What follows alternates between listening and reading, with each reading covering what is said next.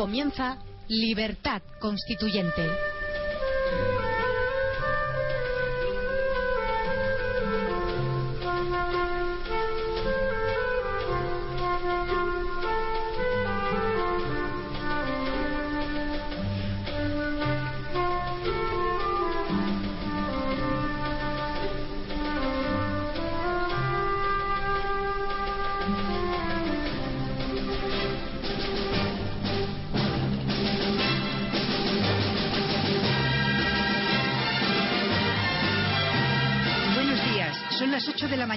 Hoy es martes 12 de junio de 2012 y esto es Radio Libertad Constituyente.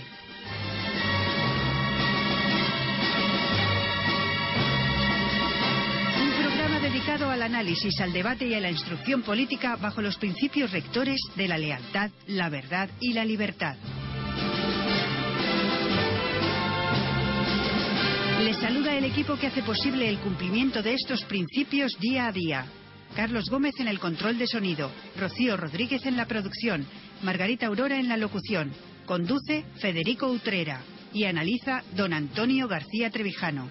Buenos días, don Antonio. Buenos días, querida Margarita y oyentes.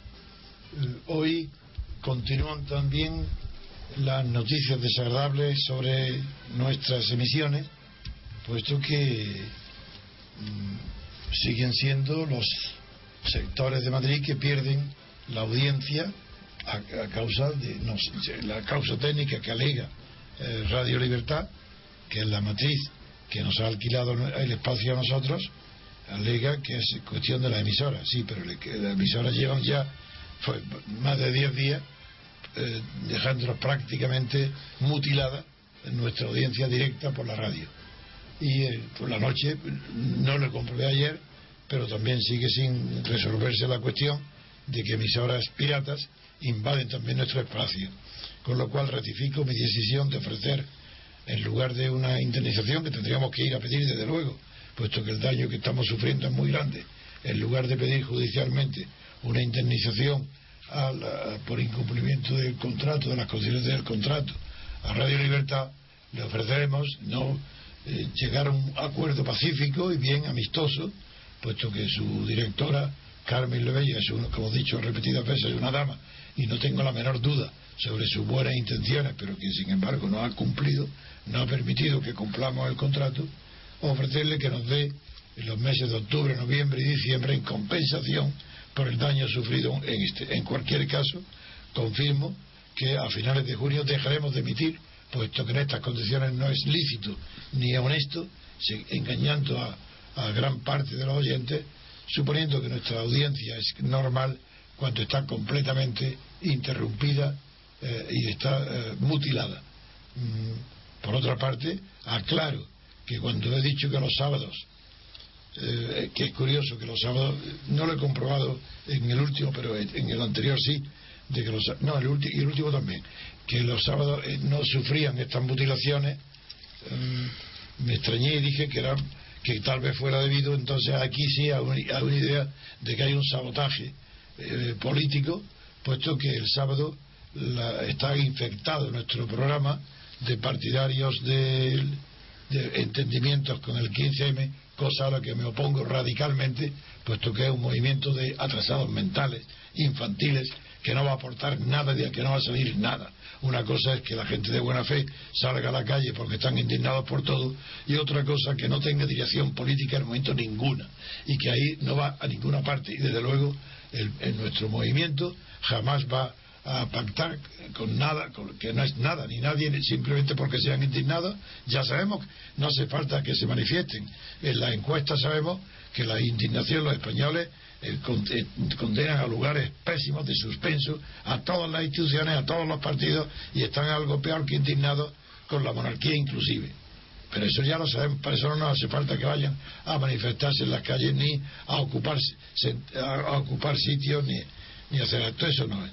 Y, yo desde luego ahora dejo a salvo que en el, en el sábado intervienen muchísimos miembros y grupos de nuestro querido movimiento ciudadano que son completamente eh, eh, refractarios a ese pacto con los eh, con los aliados del 15M, que no son aliados, y que solamente se reduce a la dirección del programa del sábado, que ha incluido esa dirección, pues considera que su deber es rescatar a las personas que han sido, que han salido del movimiento por incompatibilidad conmigo, en cuanto, incompatibilidad moral, de, en primer lugar, porque si Carlos Angulo se va después de estar tres meses invitado en mi casa y hace un programa que no hace la competencia y él se declara como cuasi invitado, pues no es, no es eh, honorable por parte de José María Aguilar que lo invite a su programa, como tampoco lo es que invite a Crespo, de los que están colaborando, ni mucho menos todavía a Isidro Fuentes, que un canario que en la crisis primera inicial de radio, con el desastre del, del primero que fue director durante unas horas, un día nada más, que fue Jorge Batista, pues al conocer que este hombre me llamó incluso a mí por teléfono para decirme, eres un hijo de la gran puta, pues este, este mismo eh, señor canario, eh, que se, llama Isidro Fuente, se pone del lado y está todavía del lado del, del desastre eh, que fue el primer director, alegando que yo no puedo pretender saber más que de radio que de Jorge Batista. Pues sé más de radio porque todo lo que saben de radio, todas las radios, es las costumbres introducidas por el franquismo y que continúan. Propaganda, propaganda, propaganda. Por eso sé más de radio. Porque yo soy sincero y la mayoría de los periodistas formados en el régimen anterior ni siquiera saben ya lo que es la sinceridad. Y estos charlatanes de feria, como el propio locutor del sábado, que yo despido, y José María Aguilar me lo impone, para que me dirija a mí y él me llame y me conduzca a mí, un charlatán de feria que no sabe nada más que decir, eh, eh, aparte de, sonidos eh, insoportables, aprobando, desaprobando, diciendo, mm, mm, mm". pues esto, además de eso, un, hombre que no tiene idea ninguna de la radio, que no tiene ni siquiera formación política, que no sabe nada de nada, y que también como los charlatanes de feria a cada momento está diciendo y ahora señoras y señores van a oír nada más y nada menos que a José Pérez persona que, quizás sea conocido ni siquiera para, para su familia. Estas son las razones por las cuales cierro la radio y la cierro en condiciones de dignidad y de honor y volveremos más fuertes en octubre cuando se hayan depurado los defectos técnicos por parte de Libertad y depurados los que se han infiltrado los, eh, a favor de los infiltrados aquí. Me refiero a ellos, todos a esos que he nombrado. Todos los demás son dignos representantes y competentes representantes del MP y yo estoy orgulloso de su comparecencia y la defensa que han hecho allí, pues, eh, de los principios mm, básicos y fundamentales de nuestro movimiento.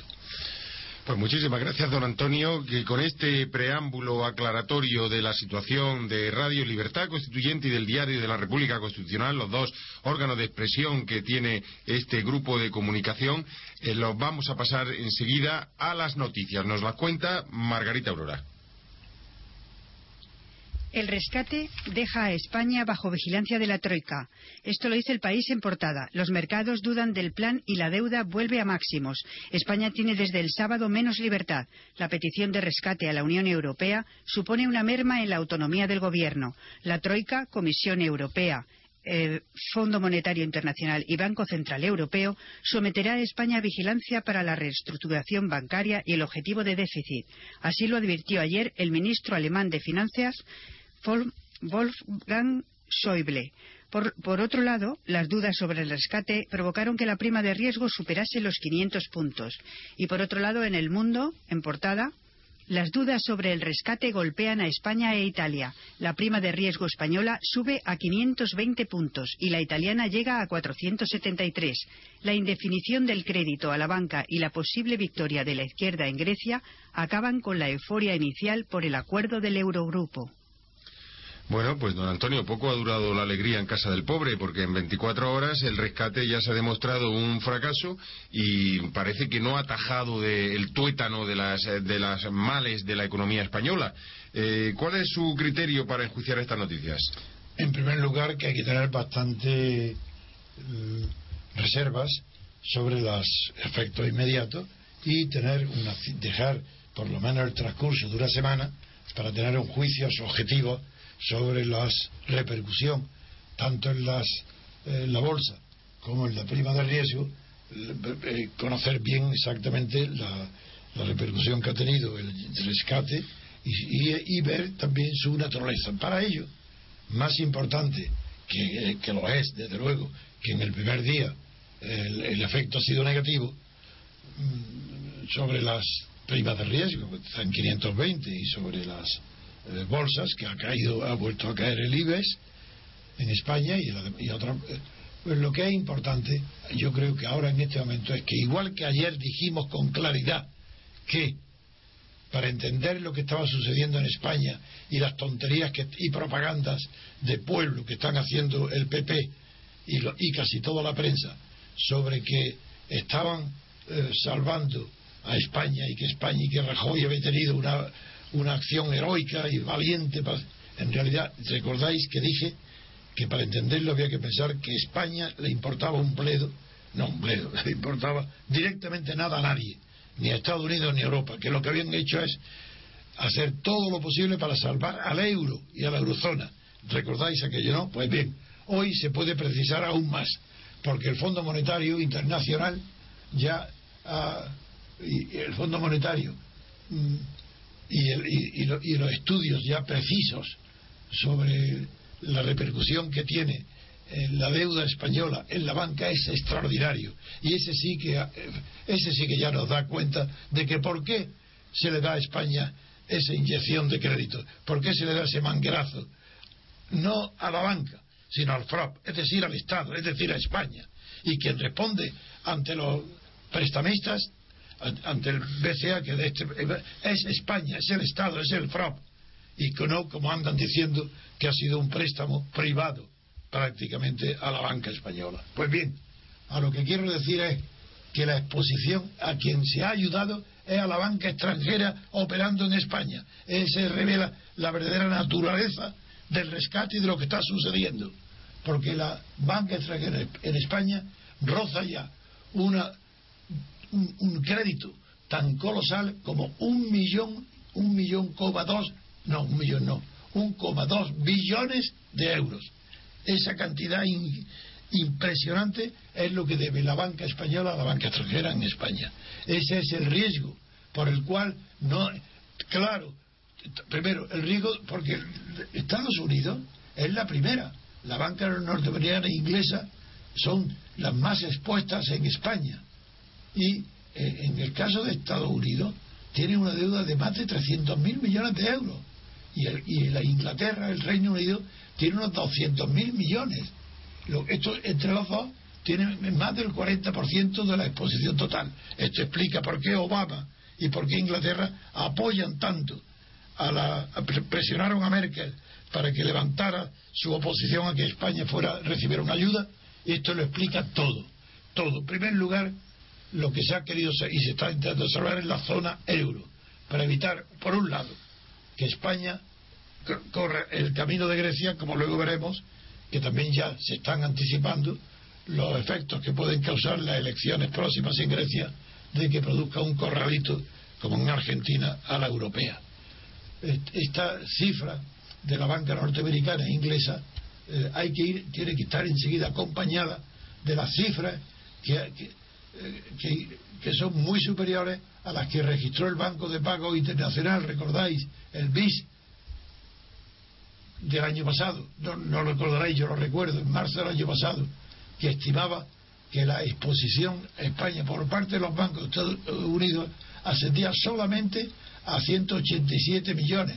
Ahora ya sabemos que todo esto, eh, y, junto con el caso británico, que solo era de 152, ya sabemos la cifra extraordinaria a que asciende la deuda de la banca española frente a las bancas de Estados Unidos y a la de el Reino Unido. Eh, en concreto, hay ya eh, en total de la exposición, corresponde a préstamos concedidos a la banca, en concreto 269.700 millones de euros, lo que refleja la importancia de no dejar caer, como es natural, a la economía española. Y eh, la, la banca alemana, con 85.800 millones, ya explica por qué Merkel ha cedido y por qué había la resistencia ante la opinión pública de considerar que no se debe intervenir España. Pero claro, Merkel está defendiendo a la banca alemana y la francesa no le anda lejos, aunque un poquito uh, mucho menor, pero no muy, de, tiene ya 55 mil millones de euros la banca francesa. Y estas son las cuatro, la, la estadounidense, la inglesa, la alemana y la francesa son las cuatro más expuestas en el mercado bancario español. Eh, esto ha motivado la situación que la preocupación de Estados Unidos y en Obama es superior a la que había antes de la operación. Y Obama está temiendo seriamente que la situación europea le pueda afectar directamente a su elección. Eh, también hay un, además no solo, no solo son estos bancos mencionados, sino que también en el informe del Fondo Monetario Internacional que, con el que no ha dado toda esta cifra, pone de relieve también el muy alto grado de exposición en que se encuentran las bancas de Brasil, México y Portugal, que en total suman en las tres más de 250 mil millones de euros en conjunto.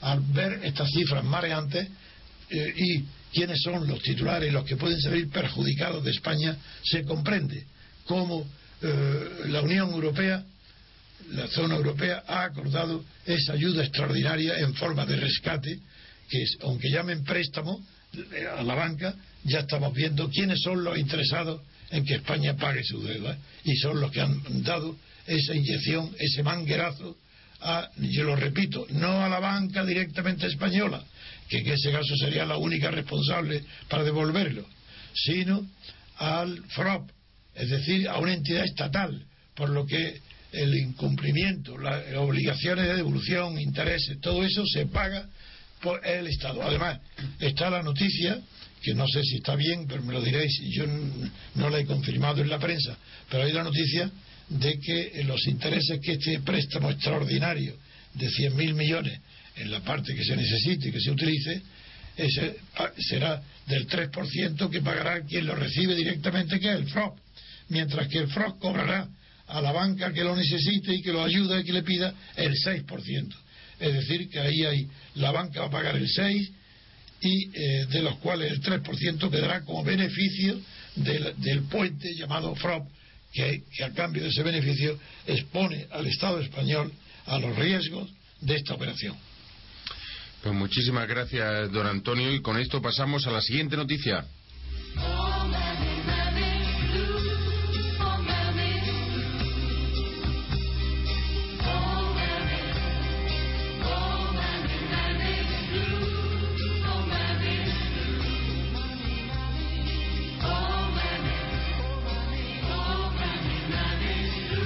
Estábamos fijándonos en el fracaso del rescate español y las medidas eh, que muy poco han durado en esta casa del pobre que hoy es España.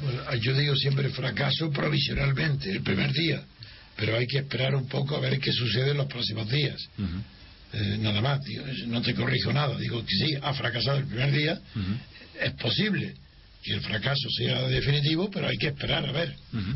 Pero de momento vamos a esperar viendo a Grecia, porque cuando las barbas de tu vecino eh, veas pelar, pon las tuyas a remojar. Y, realmente hay que ir mirando lo que está pasando en Grecia, porque a lo mejor dentro de tres meses nos pasa también a nosotros.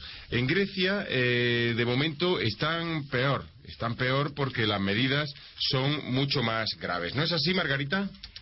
Pues sí, la eurozona diseña un corralito por si Grecia deja el euro. Limitaría la retirada de efectivo en los países con riesgo de fuga de capitales. La Unión Europea reforzará sus controles fronterizos para evitar la fuga de capitales. El plan está siendo contemplado a nivel técnico para el caso más extremo posible. Pues lo que está ocurriendo en Grecia, eh, aparte de este espeluznante eh, aviso de que puede haber un corralito, que no es ni más ni menos que limitar a los ciudadanos eh, la posibilidad de sacar dinero de sus bancos hasta un límite, hasta un tope, es lo que ocurrió en Argentina y lo que ahora se está planeando en Grecia en el caso de que tengan que salir del euro y volver al dracma, que era su antigua moneda. pero bueno, en, este caso parece que mm, bueno, se están ya diseñando ese escenario, esas medidas por si tuviera que ocurrir de un momento a otro, pues que esa debacle griega no arrastrara también al resto de Europa en una situación de pánico generalizado eh, que pusiera en riesgo ya incluso la estabilidad de todo el sistema económico, ya no solo eh, europeo, porque en el caso de que, imagínense, de una crisis en toda monetaria, en toda eh, Europa, pues arrastraría inevitablemente al, dólar también y pues, lo, produciría en, toda, en todo el mundo eh, occidental. Ya eh, claramente quedaría el, yuan chino como la gran moneda, eh, o por lo menos como la moneda, la única moneda, junto a las pequeñas monedas europeas que pervivieran, la libra en, Inglaterra, el, franco suizo o el yen en Japón, frente a esas pequeñas monedas, pues el resto, eh, el euro y el dólar, pues irían al garete. Lógicamente, pues, esta preocupación, pues la que tiene Obama, es la que le ha transmitido a Cameron en Inglaterra, a Merkel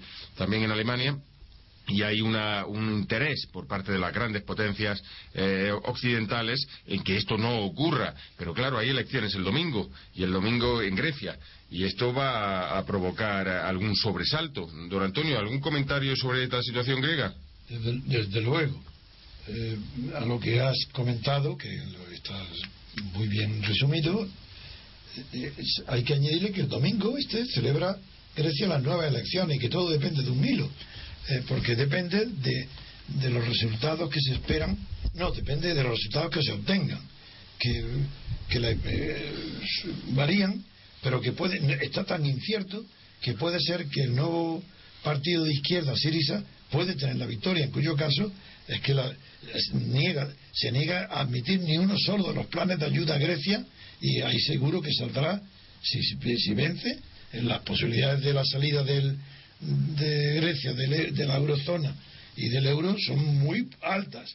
Y, también los, eh, los 18 sondeos publicados hasta la semana pasada hasta ahora dan casi igualada a las dos formaciones mayores, con un 25,2% de media de votos para Nueva Democracia y un 24,3% sin menos de un punto de diferencia para Sirica. La impresión que hay es que de todas formas parece que Nueva Democracia triunfará, eh, aunque por muy escaso margen.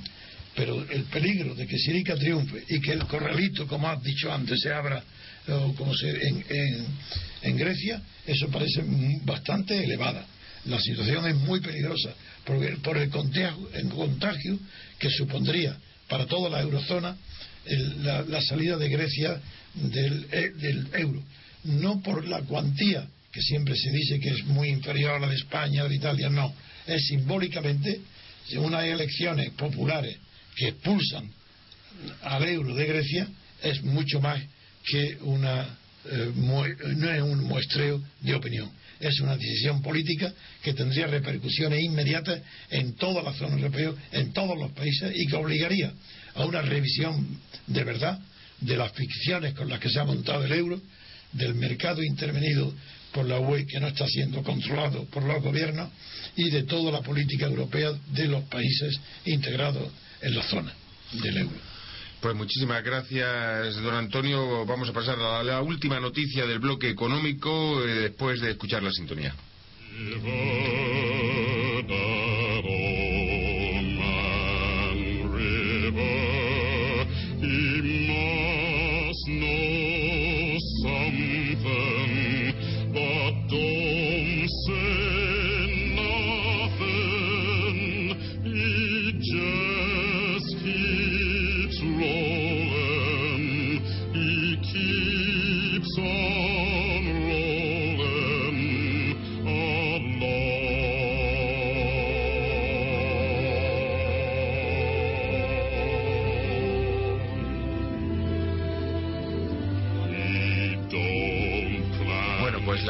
Noticia dentro de este primer bloque informativo, dentro de esta primera media hora, cuando son las 8 y 25 minutos, 12 grados en Madrid, 13 eh, grados ya, acaba de subir un gradito, porque la temperatura está caliente. También está caliente en la Audiencia Nacional. Hasta allí ha llegado Bankia, el caso Bankia. Eh, Margarita, ¿en qué condiciones ha llegado? Unión, Progreso y Democracia pide que la Audiencia Nacional intervenga Bankia. Presenta una querella, una querella por estafa en la que denuncia que sigue igual de politizada. En su anunciada querella, la formación de Rosa Díez razona que Bankia sigue controlada por las mismas personas o núcleo de poder que la llevó a la situación en que actualmente se encuentra.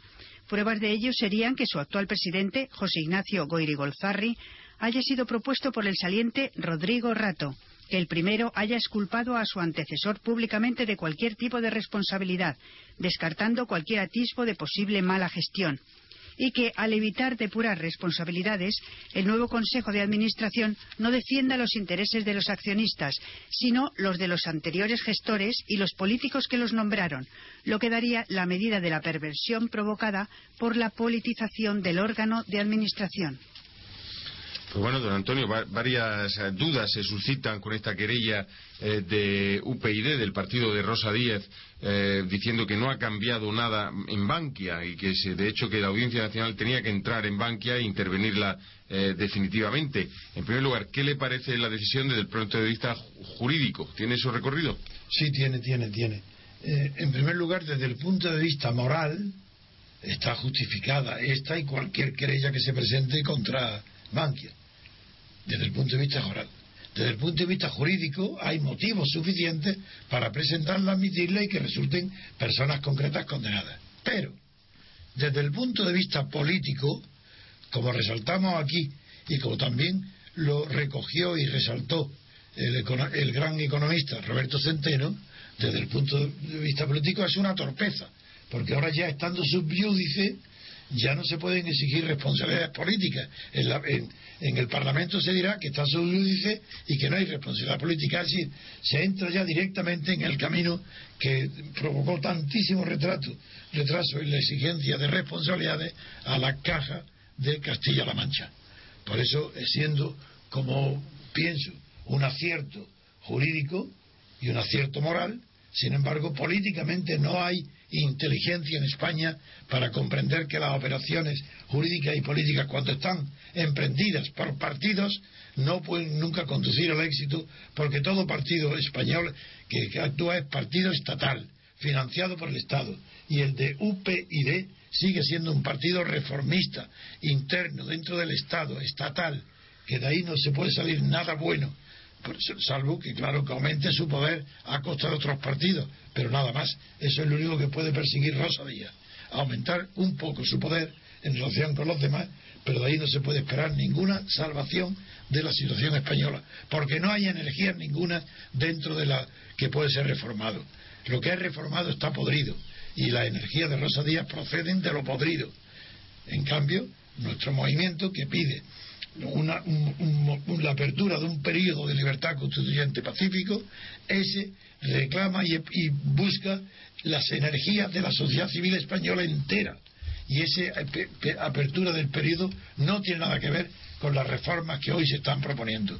Un periodo de libertad constituyente implica que la sociedad civil se formulen y se cristalicen ahí dentro de ella, con libertad y pacifismo, y civilización y cultura, las tres opciones que siempre hay en toda sociedad respecto a su constitución política.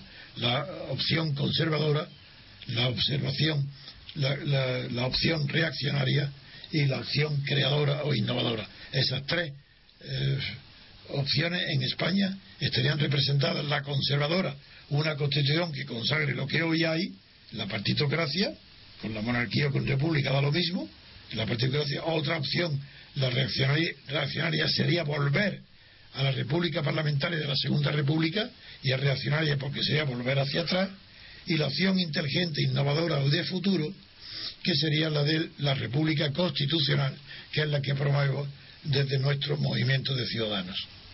Pues muchísimas gracias, don Antonio. Son las ocho y treinta minutos, las ocho y media en punto de la mañana de hoy, martes 12 de junio, 13 grados en Madrid. Lo habíamos anunciado para después del segundo bloque informativo, en la segunda media hora del programa. Vamos a tratar temas igualmente interesantes. Vamos a ver la última hora de Carlos Divas, el presidente del Supremo. Nuevas revelaciones sobre su caso de corrupción. Vamos a saber por qué se va Javier Arenas del PP de Andalucía y por qué regresa a Madrid. Vamos a hablar también de Putin. Vamos a hablar de Francia y vamos a hablar por qué de la ultraderecha francesa y cómo se está moviendo el suelo dentro de los partidos conservadores franceses y vamos también a hablar también de la princesa Corina. Es una de, también un personaje favorito de este programa. Pero todo ello después de la publicidad.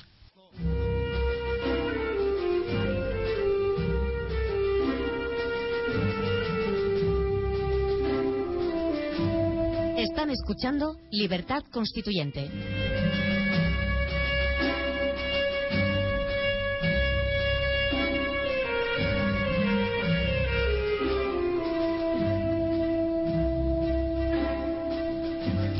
Pues habíamos dicho que el presidente del Tribunal Supremo sigue ocupando las portadas de toda la prensa española, esta vez eh, con nuevas revelaciones que acreditan o certifican o documentan aún más el caso de corrupción por, el que es acusado, el caso de despilfarro de fondos públicos en viajes privados con un acompañante del que ya sabemos todos eh, sus datos, ya lo dimos, parece que hoy la prensa española ratifica los eh, datos eh, que teníamos en, Radio Libertad Constituyente y que publicamos en el Diario de la República Constitucional y que procedían del diario La Gaceta. falta todavía por acreditar, que nosotros lo hicimos, esa gran cruz, la Raimunda, de San Raimundo de Peñafort, que se le dio a la escolta, así como Nerón eh, condecoraba a sus caballos, pues nosotros condecoramos a las escoltas con, con, eh, eh, decoraciones y galardones jurídicos que no les corresponden ni en el ámbito ni en el honor pero sin embargo, eh, pues, en fin, eh, abusando del nepotismo eh, con el que la democracia española acredita sus exhibiciones públicas, pues parece que en este caso concreto el juez Díbar, que vaya ejemplo, el máximo representante de los jueces, condecora a su guardaespaldas. Y encima con la anuencia de Rubalcaba, que era entonces ministro. Es una, una auténtica desdicha la que hemos tenido. Pero nos va a dar la noticia Margarita. ¿Qué ha ocurrido con, esta vez con Díbar, Margarita? El presidente del Consejo General del Poder Judicial, Carlos Díbar, cargó a dicho Consejo 15.185,07 euros de gastos de 12 viajes mixtos, en parte oficiales y en parte privados, realizados desde el comienzo de su mandato en 2008 hasta julio de 2011, a Bilbao, La Coruña, Mallorca, Oviedo, Valencia y Barcelona. Los datos fueron proporcionados ayer con el visto bueno de Díbar al vocal Gómez Benítez. No, con el visto bueno y porque no, porque si encima se va a negar a que, a que los datos de su viaje sean públicos, pero es que yo no sé si este señor, si tenía que haber sido de presidente del Supremo o, periodista de ese programa que hay que se llama Callejeros Viajeros, que son los que más viajan eh, por, toda el, por todo el orbe y por toda España, ¿no? Eh, don Antonio, ¿estas revelaciones acreditan algo más de lo que sabíamos o, más de lo mismo? No, no, no, no, no. Esto revela que no han sido eh, lapsus distracciones, ligerezas. No, ha sido una conducta permanente, sistemática, del señor este corrupto, Diva, no, no porque vaya acompañado de su amante, a que le da condecoraciones y que perteneciendo simplemente a la escala básica de la policía desempeña funciones extraordinarias que requieren una cualificación teóricamente, porque luego habrá que ver la verdad cuál es sino que este hecho que, que se encuentre ahora otros 12 veces más de viajes con fines de semana largos y con los 15.185 euros de gastos más cargados contra el presupuesto del Consejo General, lo hacen un hombre indeseable. Es una persona no grata que cualquiera que sea el resultado de la votación eh, sobre la, en el Supremo sobre su la querella que se puede que se ha presentado contra Díbar que eh, dos de los magistrados de la sala de admisión se opusieron, sabemos, se sabe ya que se opusieron a archivar la querella. Gracias a ellos esto continúa. Y ahora ya no en la sala de admisión, sino que en los 14 en pleno, los 14 magistrados del Supremo en pleno, quien ha de juzgar eh, la eh, querella contra Díbar. todas las opiniones son favorables a que el Supremo no se atreverá a condenar a su presidente. Sin embargo, las noticias que llegan a cada momento son tan escandalosas que la única manera de salvar la situación es que Díbar se aliera inmediatamente, dimitiera inmediatamente del Supremo y del Consejo General del Poder Judicial, que no consintiera que pueda ser, que pudiera ser condenado estando en ejercicio en esos altos cargos y que dejara a sus compañeros libres de conciencia, dimitiendo él, yéndose, pero hoy mismo, para que se puedan juzgar con libertad y, no sin estar sometidos al miedo reverencial y a las repercusiones que puede tener una negativa de los magistrados del Supremo a juzgar a Díbar. El desprestigio del Supremo sería tan grande que pasaría a ser junto con el Tribunal Constitucional las dos instituciones menos valoradas por la opinión pública española. El asunto es tan gravísimo que esto implicaría nada menos que el final de cualquier apariencia de normalidad jurídica en España. Acercaría España a los peores países africanos, a este que tanto se habla ahora de Uganda, que por cierto está siendo mejor considerada por los créditos internacionales que Grecia. Lo digo nada más que para responder a la frase estúpida de Rajoy, como todas ellas, de citar a país ninguno, como citó que España no era Uganda. Esta es la situación. Pues muchísimas gracias, don Antonio. Pasamos a la siguiente noticia.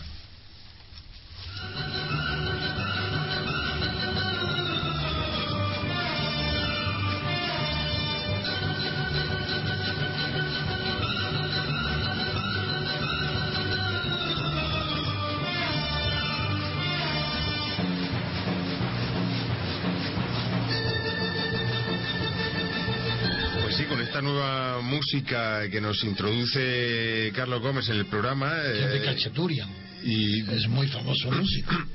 Pues eh, eh, agradeciendo esta diversidad y esta polifonía eh, musical en los informativos de Radio Libertad Constituyente, pasamos a la siguiente noticia que tiene por protagonista al presidente del Partido Popular en Andalucía, Javier Arenas. Ha tirado la toalla, no puede más, no lleva perdiendo treinta y tantos años contra la izquierda, contra los socialistas y hoy esta vez contra los socialistas y contra Izquierda Unida en Andalucía. ¿Qué ha ocurrido, eh, Margarita?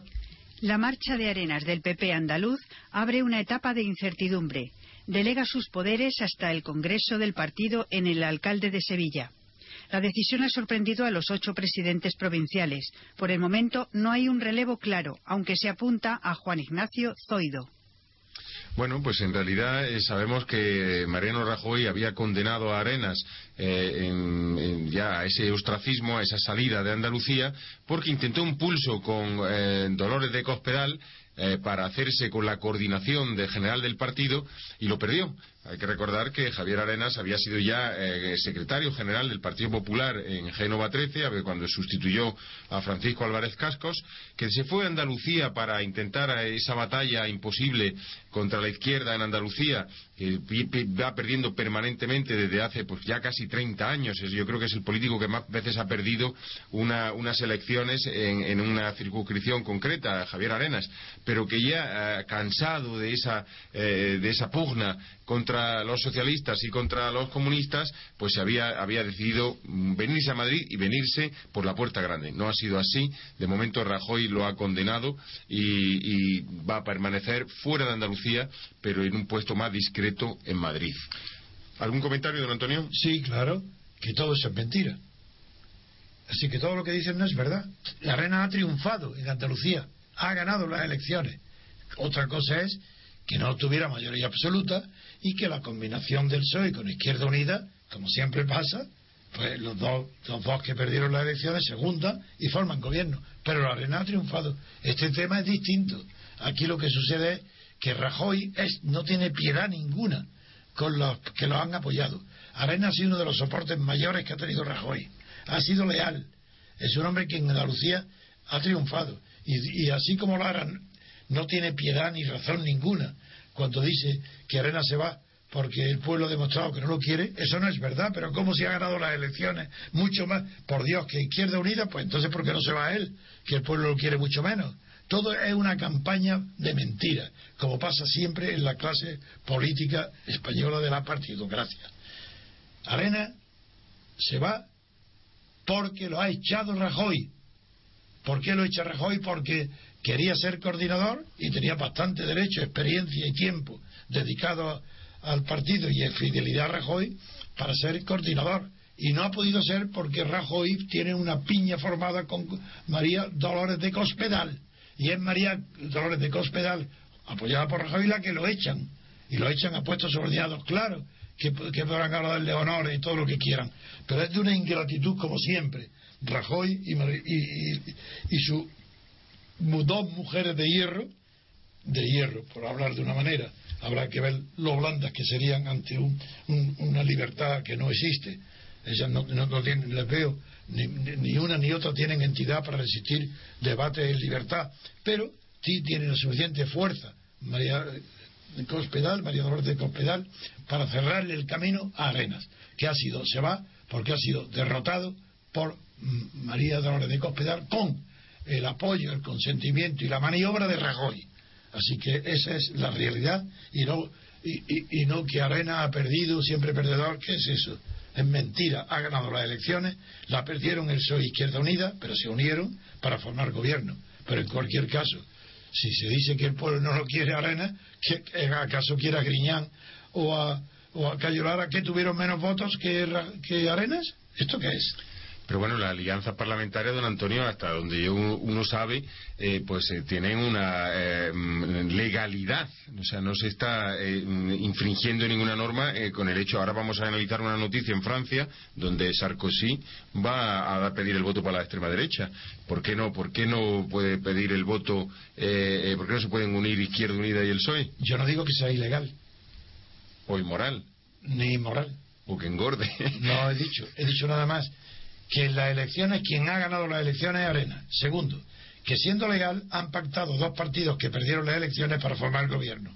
Tercero, que eso es una costumbre de las partidocracias degeneradas, porque en una democracia eso es imposible. No porque, como se dice, forme gobierno el partido más votado. Eso también es partidocrático. Eso no es legítimo. Eso no es democrático. Tiene que gobernar quien tenga la mayoría absoluta. Para eso tiene que modificarse el sistema electoral, para que haya una elección de representantes por mayoría absoluta, tanto en las legislativas como en las presidenciales, ah, separando unas elecciones y otras. Si hubiera habido estas elecciones separadas en Andalucía, incluso con la partidocracia, si se hubieran, no, separadas no. Si, doble vuelta. Sí, si hubiera habido doble vuelta, incluso hubiera ganado Arenas, eso es seguro. Entonces, no, lo que yo estoy en contra de la mentira, que digan que se va porque el pueblo lo ha rechazado, porque no lo quieren, o porque es perdedor. Pero ¿cómo perdedor? Perdedor ante el pueblo no ha sido. Es perdedor en las coaliciones y las luchas entre partidos. Eso claro que es legal, pero no es legítimo porque no es democrático. Y yo lo que le niego es que no tiene carácter democrático esos pactos. Son un productos naturales de la falsedad de la partidocracia. Pero todo lo que no sea elecciones limpias a doble vuelta para elegir representantes legislativos y elecciones separadas a la, a la presidencia es antidemocrático y falso. Si hubiera habido en la hipótesis que, que si no se hubieran cambiado los demás datos, es decir, en el, si fuera el mismo statu quo, se hubieran presentado Arenas, Griñán y Cayo Lara a las elecciones en Andalucía, hubieran sido presidenciales, hubiera ganado sin duda ninguna la vista Arenas. Y si, y si fueran con mayoría absoluta, por, elecciones de distrito, está a la vista también que hubiera ganado Arenas. Si el ganador potencial en todo lo que se ha visto era Arenas. Claro que es un partidocrática, claro que está muy bien que lo derroten, pero que lo derroten a todos los demás juntos, que lo que hay que expulsar de España es a la partidocracia. No, y que además la arquitectura tal y como está constitucional, tal y como está concebida, es favorecedora de corrupción y de corruptelas y favorecedora de hurtar precisamente la voluntad de los ciudadanos. Vamos a verlo ahora con Francia, en comparación con Francia, en la siguiente noticia.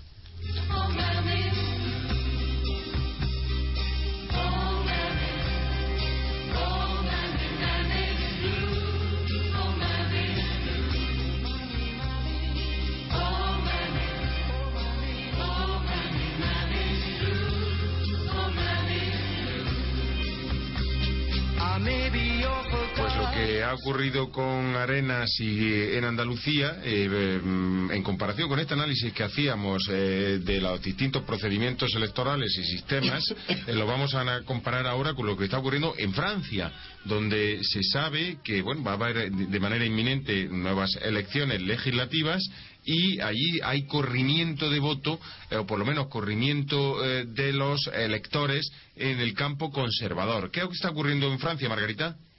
La Unión por un Movimiento Popular, UMP, da libertad de voto para apoyar a Marine Le Pen. El partido de Sarkozy olvida el pacto contra la ultraderecha. El Partido Socialista camina hacia su primera mayoría absoluta desde 1981. Solo hay 35 escaños atribuidos ya en primera vuelta. 26 son de izquierdas. Pues esto es lo que es la diferencia. ¿Cuál es fundamentalmente, usted que conoce bien los dos sistemas, el español y el francés, por qué se produce este, este, primero este corrimiento? Porque hasta ahora el, partido de Sarkozy, en segunda vuelta, para que no ganara la ultraderecha, se unía o pedía el voto para los socialdemócratas. En primer lugar, hay que saber que el sistema electoral francés en las legislativas no es no tiene en común nada con el sistema español. Por tanto, hay que rechazar las comparaciones. No se puede comparar lo que pasa en Francia con España, porque el sistema electoral francés produce resultados incompatibles con los que podría los que resultan en España. El sistema francés consiste en que cada distrito eh, elige entre los candidatos que se presentan sin listas cada candidato a ser elegido representante de un distrito se presenta solo, bien sea apoyado por un partido en la propaganda, bueno, o bien sea independiente. Y lo que se elige es a una persona, a un diputado, que representa a los electores de distrito, en un sistema de doble vuelta. Y lo que ahora pasa en Francia es que la doble vuelta, al haber perdido la, primera la segunda posición, el partido UMP de Sarkozy, ahora produce el resultado alarmante para muchos, normal en una democracia, en un sistema representativo como Francia, pues normal. Ahora están alarmados eh, la, porque la libertad de voto que ha concedido Sarkozy a sus partidarios, eso implica en realidad que dos de cada tres van a votar a Marine Le Pen, que está siempre arrastra la aureola de ser un partido de extrema derecha. Y es verdad que es un partido radical de derechas, pero lo de extrema ya hay que matizarlo porque como están todos los partidos europeos son de derechas, incluso incluso los los partidos comunistas, en España la social no hay izquierda ninguna, políticamente no hay izquierda. Es verdad que la socialdemocracia ahora de Holanda, el Partido Socialista, ha dado un vuelco a la política económica no solo de Francia, que seguía cosas sino también a la Unión Europea, por su apoyo al crecimiento para que, y no solo a la austeridad como Merkel. Pero eso no quiere decir que esos matices diferencien radicalmente en las cuestiones esenciales a unos partidos, al Partido Socialista francés y al español. Eh, eh, estos, eh, al dar libertad de voto, lo que hay es una verdadera miedo a que el, frente, que nunca va a obtener la mayoría, pero que lo que es seguro es que la victoria de Holanda va a ser apoteósica, hasta el punto que por primera vez en tantísimo tiempo desde Mitterrand va a obtener el partido de, Mitterrand, de perdón, de Holanda, una victoria absoluta. Y con, con, mayoría desde luego absoluta. Y que indican que puede alcanzar entre 283 y, 329 escaños sobre los 577 totales. Es decir, hay que recordar que el Partido Socialista tenía solamente 285 diputados. No, tenía, tenía, eh, tenía 285 diputados, que es una barbaridad dentro, con un máximo de, de, la Cámara de 491. Y en el 88 llegó, bajó a 275, pero ahora el número total de votos le va a dar una victoria absoluta, digo solamente comparable a la que obtuvo ya hace tanto tiempo Mitterrand. Eh, ahora, la preocupación de los franceses es qué va a pasar con el partido llamado nacionalista de Le Pen, que es verdad que es nacionalista, es verdad que está contra las inmigraciones de extranjeros tan constantes, es verdad que tiene en su programa muchísimos eh, eh, eslogan, muchísimas medidas que son de verdad de derecha nacionalista. Pero no hay, no hay temor alguno a que venza, no pasa nada en Francia, no va a vencer, pero que ocupe un puesto ya de, relevancia en la política francesa en segundo lugar, eso es normal y lo esperado. Ya recordaréis que en nuestros comentarios de esta radio, cuando se las elecciones presidenciales, ya dijimos, por un lado, que vaticinamos, pero no por, como siempre por análisis científico, la victoria de Hollande. Y segundo lugar, que también dijimos que el, partido de, de, Le Pen había, había, tomado unas decisiones muy inteligentes teniendo en cuenta estas elecciones de ahora para tomar posiciones de ventaja contra Sarkozy y por eso en las elecciones presidenciales apoyó el partido de Le Pen apoyó a Holanda contra Sarkozy y, se ha visto que la inteligencia política mayor, la táctica política mayor de Francia la tuvo el partido de Le Pen, ya que calculó muy bien cómo si se si daba a sus eh, afiliados y a sus seguidores la orden de votar a Hollande, con eso destruía facilitaba el camino de la destrucción del partido de Sarkozy ahora, en las legislativas actuales. Y por eso ha ocupado el segundo lugar y por eso es posible que de aquí salga fortalecida para convertirse en el segundo partido de Francia de una manera ya estable. Pues muchísimas gracias, don Antonio. Y de Francia nos vamos a ir a Rusia, pero después de escuchar esta melodía.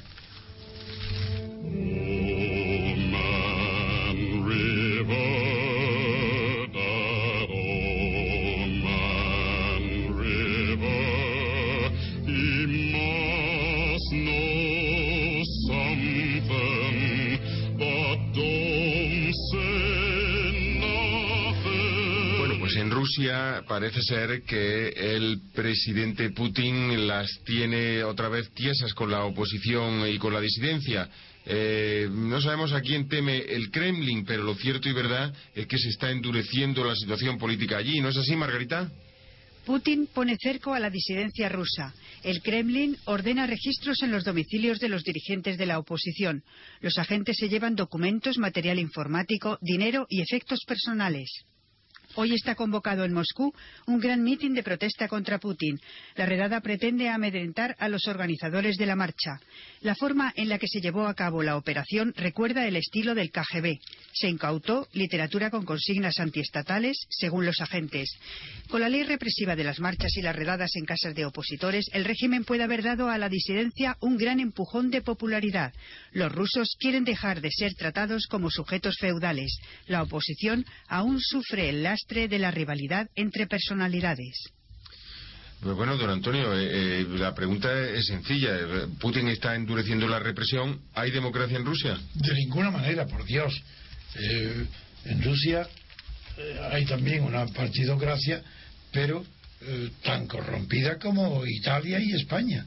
Es más, en la constitución de la partidocracia fue basada en la corrupción.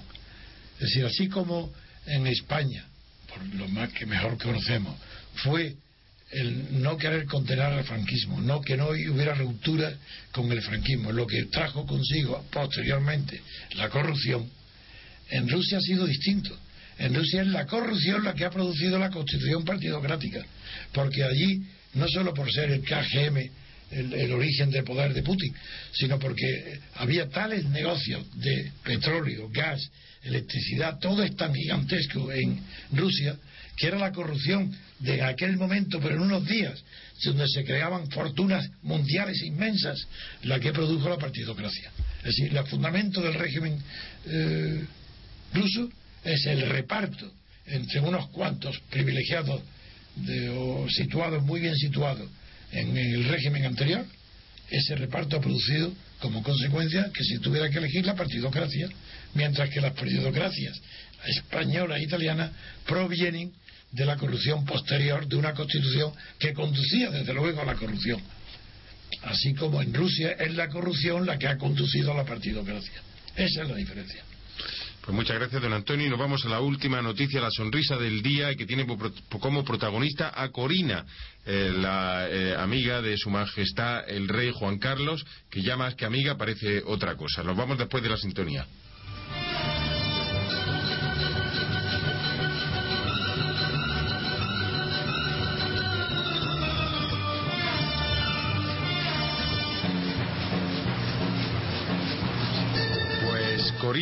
Wittgenstein es la amante del rey que están, bueno, está incluso usufructuando la función pública de la reina, porque así había ha permanecido en Abu Dhabi, así ha estado en Mónaco, así ha estado en la cacería, en tantos sitios del mundo, que se ha producido una noticia relacionada con, su, con esta situación. La ha protagonizado Susana Cano, madre de una joven modelo presuntamente violada hace cuatro años en Ibiza por un príncipe saudí eh, que es amigo del rey y de la propia Corina y que ha presentado una denuncia contra esta en los juzgados de Madrid por un presunto delito de usurpación de funciones públicas.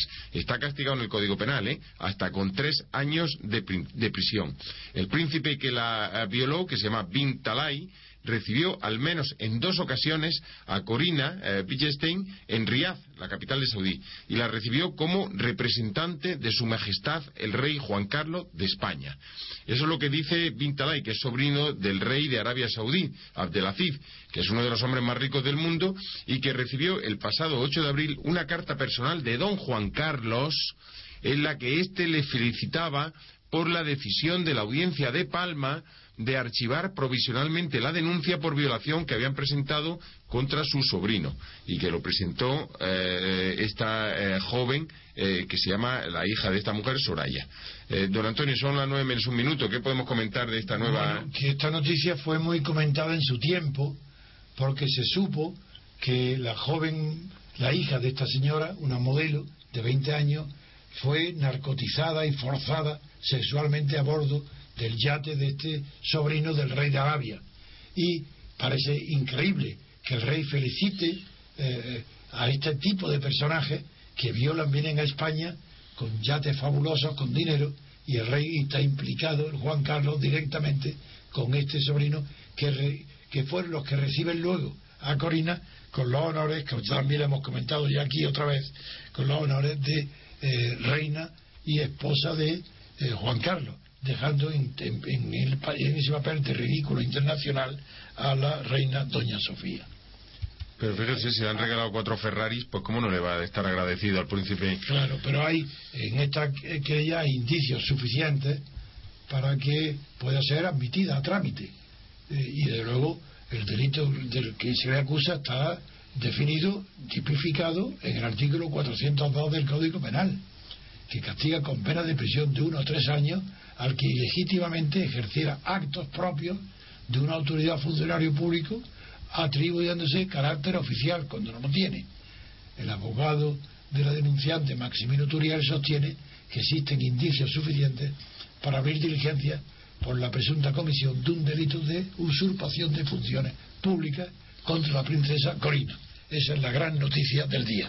Pues bueno, pues con esa sonrisa de la noticia del día, con ese sonrojo que nos provoca la sonrisa eh, de ver al, rey Juan Carlos eh, escribiendo cartas al, rey de Arabia, felicitándose por haber absuelto a una persona acusada de, violación, que y, de violación de una ciudadana española, que es lo ya lo más eh, terrible que ha ocurrido con esto, pues vamos a despedir este informativo dando las gracias de nuevo a Carlos Gómez por su asesoría técnica desde el control de sonido y por la nueva música, que ya es encantadora. Y por la nueva música, que ya son cuatro y que cada vez vamos mm, haciéndolo una polifonía de este programa informativo. Muchas gracias también a Margarita Aurora por habernos suministrado esta, estas noticias tan interesantes, tan eh, deliciosas y con lo cual hemos podido acercarnos a la actualidad. Muchas gracias también a don Antonio García Trevijano por sus análisis, por sus comentarios, por su pensamiento crítico y por esa pedagogía a la hora de mirar de manera ácida y de manera eh, eh, disidente todas las noticias de la prensa española.